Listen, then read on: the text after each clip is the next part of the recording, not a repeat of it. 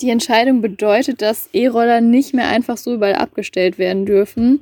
Die Anbieter müssen innerhalb von zwölf Stunden jetzt Beschwerden bearbeiten und die Hotline-Nummern werden deutlich auf den Fahrzeugen gekennzeichnet. Dass es extrem nervig ist, wenn E-Scooter massenhaft und kreuz und quer auf dem Bürgersteig stehen und liegen, ich glaube, darauf können wir uns alle einigen, ob man die Dinger jetzt nutzt oder nicht. Aber das Ganze kann nicht nur nervig, sondern auch echt gefährlich sein, wenn zum Beispiel blinde oder sehbehinderte Menschen so einen Roller nicht bemerken. Das Oberverwaltungsgericht Münster hat deshalb jetzt entschieden, wild geparkte E-Roller sind formell illegal. Sprechen wir gleich drüber hier im Aufwacher. Rheinische Post Aufwacher. News aus NRW und dem Rest der Welt. Mit Benjamin Meyer am 3. März 2022. Schön, dass ihr dabei seid. Kleiner Hinweis jetzt nochmal direkt am Anfang. Äh, zurzeit passiert natürlich auch zwischen Redaktionsschluss und jetzt, also dem Moment, wo ihr uns hört, oft noch ziemlich viel. Deshalb alle aktuellen Infos zum Krieg in der Ukraine und zu allem, was damit zusammenhängt, findet ihr in unserem Newsticker bei RP Online. Den Link dazu, den gibt's in den Show Notes. Und wenn ihr in der Podcast-App seid, dann abonniert uns doch gerne direkt, würden wir uns auf jeden Fall sehr drüber freuen. Bei uns geht's heute neben der Geschichte mit den E-Scootern übrigens auch um Rainer Maria Wölki. Der sehr umstrittene Kölner Kardinal leitet seit gestern wieder das Erzbistum. Die Frage, die sich gerade stellt, ist aber, bleibt das auch so? Und genau darüber sprechen wir dann gleich auch noch hier im Aufwacher. Ich gebe ja zu, ich nutze die Dinger selber immer mal wieder, wenn man mal wieder spät dran ist oder ganz ehrlich gerade einfach lauffaul ist. Ob E-Scooter jetzt wirklich die Mobilität der Zukunft sind oder doch eher eine Spielerei, da kann man glaube ich eh drüber streiten. Wo es aber glaube ich keine Diskussion geben sollte, wenn die Teile mitten auf dem Gehweg stehen oder liegen, ist das mindestens nervig und im schlimmsten Fall halt leider auch gefährlich, wenn, wie eben schon gesagt, zum Beispiel Blinde oder Sehbehinderte die Roller zu spät bemerken. Das Oberverwaltungsgericht Münster hat deshalb also jetzt entschieden, wild geparkte E-Scooter sind illegal. Was das jetzt bedeutet für die Bürgersteige und für alle, die die Roller nutzen, das weiß meine RP-Kollegin Jana Marquardt. Hallo Jana. Hallo. Also Jana, wild geparkte E-Roller sind formell illegal, zumindest für das Oberverwaltungsgericht Münster. Was bedeutet dieser Beschluss denn jetzt konkret? Die Entscheidung bedeutet, dass E-Roller nicht mehr einfach so überall abgestellt werden dürfen. Und die Stadt Münster hat auch schon auf diesen Beschluss des Oberverwaltungsgerichts reagiert. Die Anbieter müssen innerhalb von zwölf Stunden jetzt Beschwerden bearbeiten und die Hotline-Nummern werden deutlich auf den Fahrzeugen gekennzeichnet. Außerdem prüft die Stadt gerade, ob Parkverbotszonen ausgebaut werden sollen und setzt auch zusätzlich noch darauf, dass verschärft kontrolliert wird. Und ähm, noch eine weitere Neuerung, die die Stadt beschlossen hat.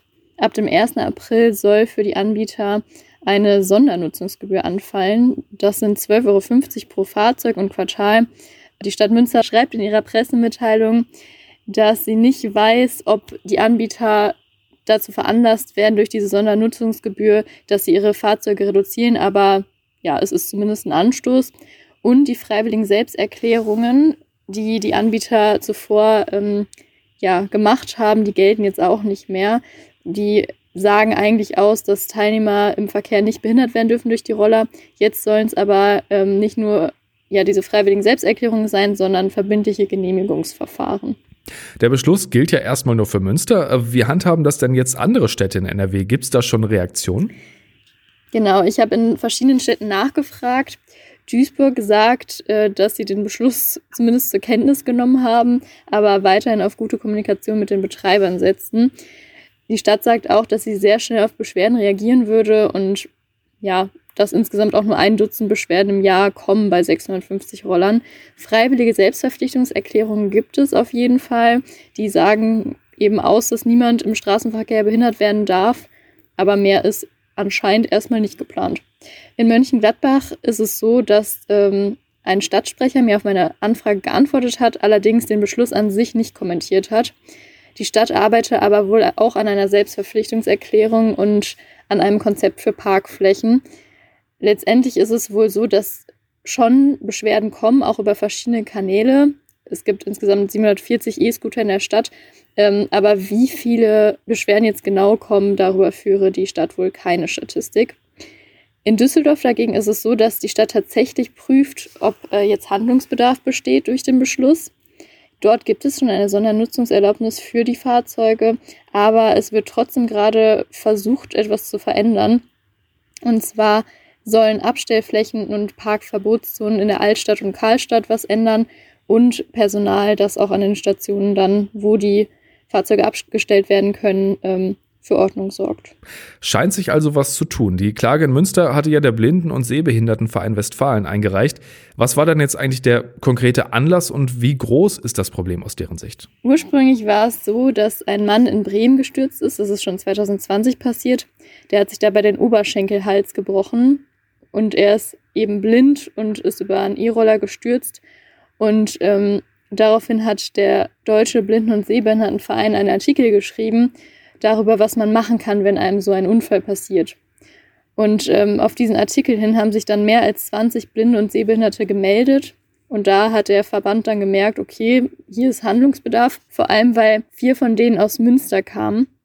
Sie haben dann gewusst, dass sie was tun müssen und haben dann gemeinsam mit dem Blinden- und Sehbehindertenverein Westfalen Klage eingereicht. Das Problem ist laut dem Anwalt des Verbandes der selbst blind ist, sehr akut. Du hast ja auch mit direkt Betroffenen gesprochen. Das ist für dir schon echt ein wirklich alltägliches Problem mittlerweile, ne? Ja, auf jeden Fall. Ich habe mit Renate Hob und Gerd Kotschik vom Blinden- und Sehbehindertenverein Düsseldorf gesprochen. Und Renate Hob hat mir erzählt, dass sie auf dem Weg zum Physiotherapeuten schon einmal mit ihrem Blindenstock an so einem E-Roller hängen geblieben ist und auch fast gestürzt wäre. Zum Glück ist ihr letztendlich nichts passiert. Sie hat aber einen großen Schrecken bekommen und sagt, dass solche Situationen für sie tatsächlich alltäglich sind, beziehungsweise dass sie auch schon von vielen anderen Sehbehinderten und Blinden mitbekommen hat, dass ihnen so etwas passiert. Wie ist das denn zu bewerten? Ändert dieser Beschluss jetzt wirklich was und wie könnte die Zukunft mit E-Scootern dann aussehen? Weil ganz verschwinden werden die deshalb ja wahrscheinlich nicht. Nee, das werden sie wohl nicht, auch nicht in Münster. Da ändert sich ja schon etwas. Der Anwalt Michael Richter vom Deutschen Blinden- und Sehbehindertenverband hofft aber, dass auch andere Städte nachziehen und hält das auch für wahrscheinlich. Renate Hob vom Düsseldorfer Blinden- und Sehbehindertenverein wünscht sich zumindest klare Parkflächen für die E-Scooter und dass sie eben nicht mehr einfach so auf dem Bürgersteig abgestellt werden. Außerdem merkt sie auch an, dass äh, viele nicht berücksichtigen, dass auf dem Boden ja auch ein Blindenleitsystem angebracht ist zum Beispiel an Ampeln, das sind diese Noppen auf dem Boden. Und sie sagt, wenn da schon zumindest nichts mehr abgestellt würde, wäre schon etwas gewonnen. Da könnte sich also gut was tun in nächster Zeit. Vielen Dank dir für die Infos, Jana. Danke dir und bis bald. Und wir machen jetzt einen ja, großen Themensprung. Er ist nämlich wieder da. Kardinal Rainer Maria Wölki leitet seit gestern wieder das Erzbistum Köln. Fünf Monate war er in einer Auszeit vom Papst verordnet. Zu groß war der Vertrauensverlust rund um die Veröffentlichung zweier Gutachten über den Umgang des Bistums mit Missbrauchsfällen. Seine Rückkehr sehen auch viele katholische Gläubige im Bistum extrem kritisch. Eine Messe, wie ursprünglich vorgesehen, leitete Wölki gestern doch nicht. Stattdessen veröffentlichte er einen langen Brief an die Gemeinde. RP-Kulturchef Lothar Schröder hat ihn gelesen. Hallo Lothar. Ja, hallo. Was schreibt Wölki denn an seinem Brief an die Gläubigen?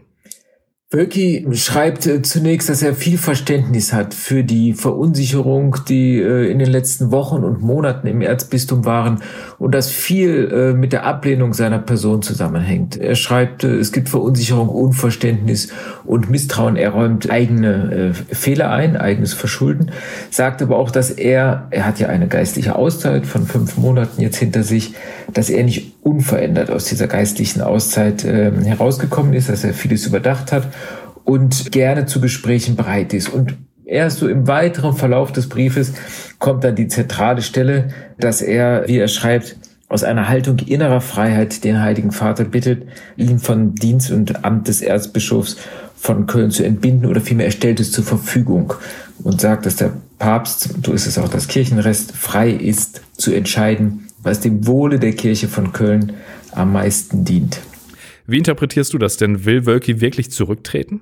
Am Tag vor Aschermittwoch, vor seiner Rückkehr, waren sich alle einig, er kehrt zurück. Und zwar Hintergrund war ein Schreiben an alle Mitarbeiter des Erzbistums, des Delegaten und früheren Generalvikars Markus Hoffmann, der genau sagt, Kardinal Wölki kehrt zurück, Steinhauser beendet sein Amt und dieser Brief ist so detailliert, da geht so daraus hervor, wie der Briefkopf zu ändern ist, dass wieder der alte genommen werden soll und wer ihn nicht mal hat, kann ihn beim Generalvikariat anfragen. Also im kleinsten Detail wird die Rückkehr von Wölki auf längere Zeit äh, angeordnet und organisiert.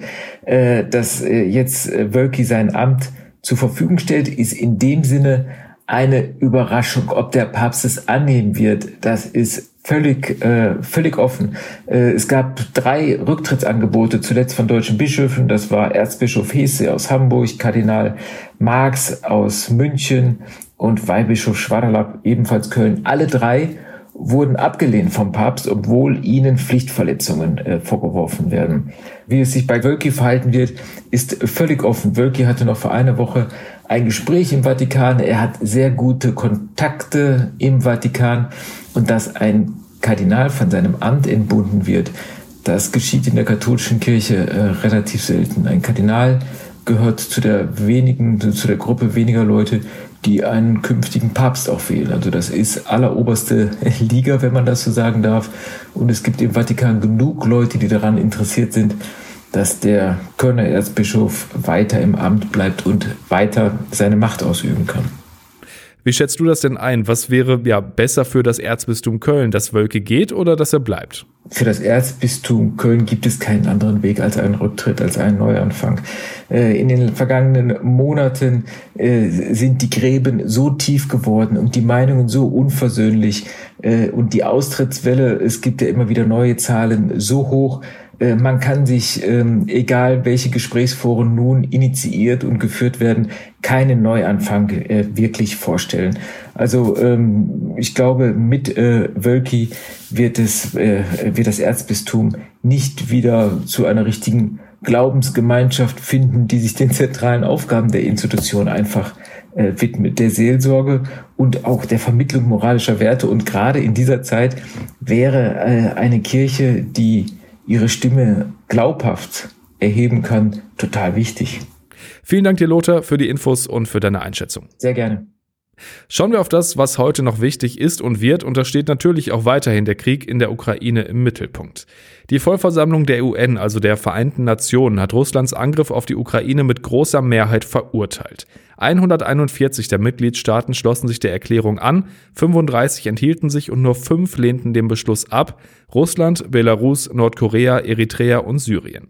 In dem Text verurteilt die Vollversammlung den Angriff und auch Putins Befehl, Abschreckungswaffen in Alarmbereitschaft zu setzen. Außerdem fordert sie eine Einstellung der Gewaltanwendung gegen die Ukraine. Das Ganze hat keine völkerrechtlich bindende Funktion, sondern eher eine symbolische. Der ukrainische Präsident Zelensky schrieb bei Twitter, das Ergebnis zeige, dass eine weltweite Anti-Putin-Koalition in Kraft sei. Und auch heute gibt es wieder bundesweit Demonstrationen für den Frieden. In Hamburg werden dafür sogar alle Schülerinnen und Schüler ab 16 Jahren ab halb elf vom Unterricht befreit. Aber auch bei uns in NRW gibt es Veranstaltungen. In Wesel ist am Mittag eine Schülerdemo geplant. In Köln gibt es am Nachmittag eine Fridays for Future Demo gegen den Krieg. Und auch in Düsseldorf und Duisburg gibt es Kundgebungen und Demos. Die starten jeweils am späten Nachmittag. Der Bundesgerichtshof verhandelt heute zum Thema Corona-Schließungen. Der Inhaber einer Location mit mehreren Restaurants hatte gegen das Land Brandenburg geklagt, weil er vor gut zwei Jahren wegen Corona schließen musste. Speisen und Getränke durfte er nur noch zum Mitnehmen verkaufen. Jetzt will er seine Einbußen ersetzt bekommen. Das könnte spannend werden, ist nämlich das erste Mal, dass so eine Entschädigungsklage wegen Corona-Einbußen vor dem obersten Gericht verhandelt wird. Schauen wir zum Schluss aufs Wetter. Das macht zurzeit ja tatsächlich mal Spaß. Heute wieder viel Sonne und 10 bis 13 Grad, dazu nur schwacher bis mäßiger Wind. Fühlt sich also weiter frühlingshaft an. Und das bleibt dann auch so. Die Nacht wird zwar ziemlich kalt mit um die 0 Grad, morgen dann aber wieder ähnliche Temperaturen wie heute und weiter nur wenig Wolken. Und mit diesen guten Nachrichten beenden wir dann den heutigen Aufwacher. Schön, dass ihr dabei wart. Habt einen schönen Donnerstag. Bis dann. Mehr Nachrichten aus NRW gibt's jederzeit auf RP Online. rp-online.de